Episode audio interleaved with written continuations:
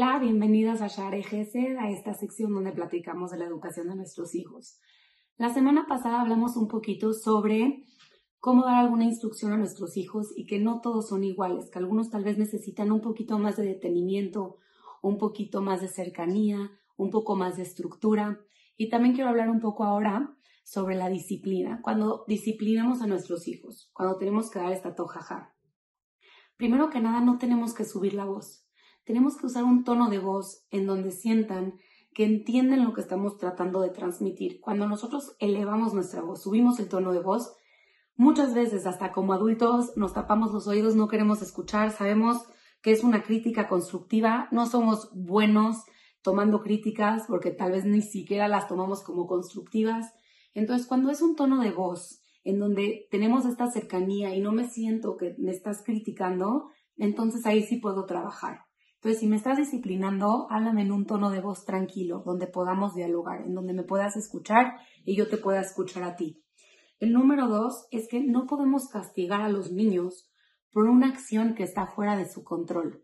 Muchas veces los niños son un poco hiperactivos, los niños son un poco inquietos o el niño es un poco que no le importan las cosas o es muy miedoso.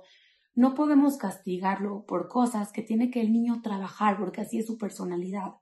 Si el niño es un niño que le dan miedo a los perros y de repente vemos que se cruzó la calle sin fijarse porque venía un perro, es un ejemplo que luego uso, no podemos castigarlo porque reaccionó ante una situación que sabemos que le da miedo. Claro que le tenemos que disciplinar de que no puede cruzarse una calle así y tenemos que tener cuidado al cruzar, pero no podemos castigarlo porque sabemos la raíz de dónde viene este comportamiento, sabemos que es algo que no depende de él, es algo que tenemos que trabajar en conjunto. Entonces no puede venir un castigo por una parte de su personalidad, de quién es él. Entonces, si vemos que nuestro hijo no es bien organizado y de repente vemos que está todo desorganizado, pues ¿cómo lo voy a castigar? Tenemos que empezar a trabajar, a ser organizado para que poco a poco lo pueda trabajar y ahí ya viene una consecuencia cuando ya lo está trabajando. Pero si no, no podemos llegar de repente a castigar. Así no funciona la disciplina.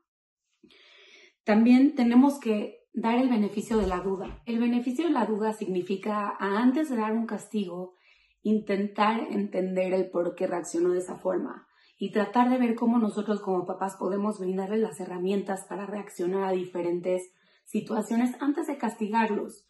Se parece un poco al punto anterior, pero es distinto. Cuando nosotros tratamos de investigar e indagar el por qué reaccionó de esta forma y no castigarlo luego, luego y preguntarle, oye, ¿por qué reaccionaste ante esta situación? ¿Te hicieron algo antes?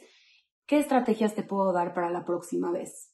Entonces, eso les puede ayudar muchísimo a los niños. Y por último, es que si nosotros tenemos que ser estrictos y duros ante una situación que en verdad se salió de control, tenemos que hacerlo de una forma en donde el niño sienta igual nuestro amor, nuestra protección y que lo estamos haciendo dentro de, este ambiente de amor.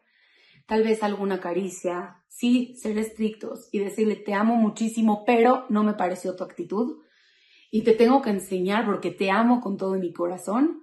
Tenemos que ser estrictos, tenemos que educar, pero siempre dentro del marco de lo estoy haciendo por tu bien, lo estoy haciendo porque te amo. Estos puntos nos van a ayudar muchísimo para disciplinar de una forma positiva. Nos vemos la próxima.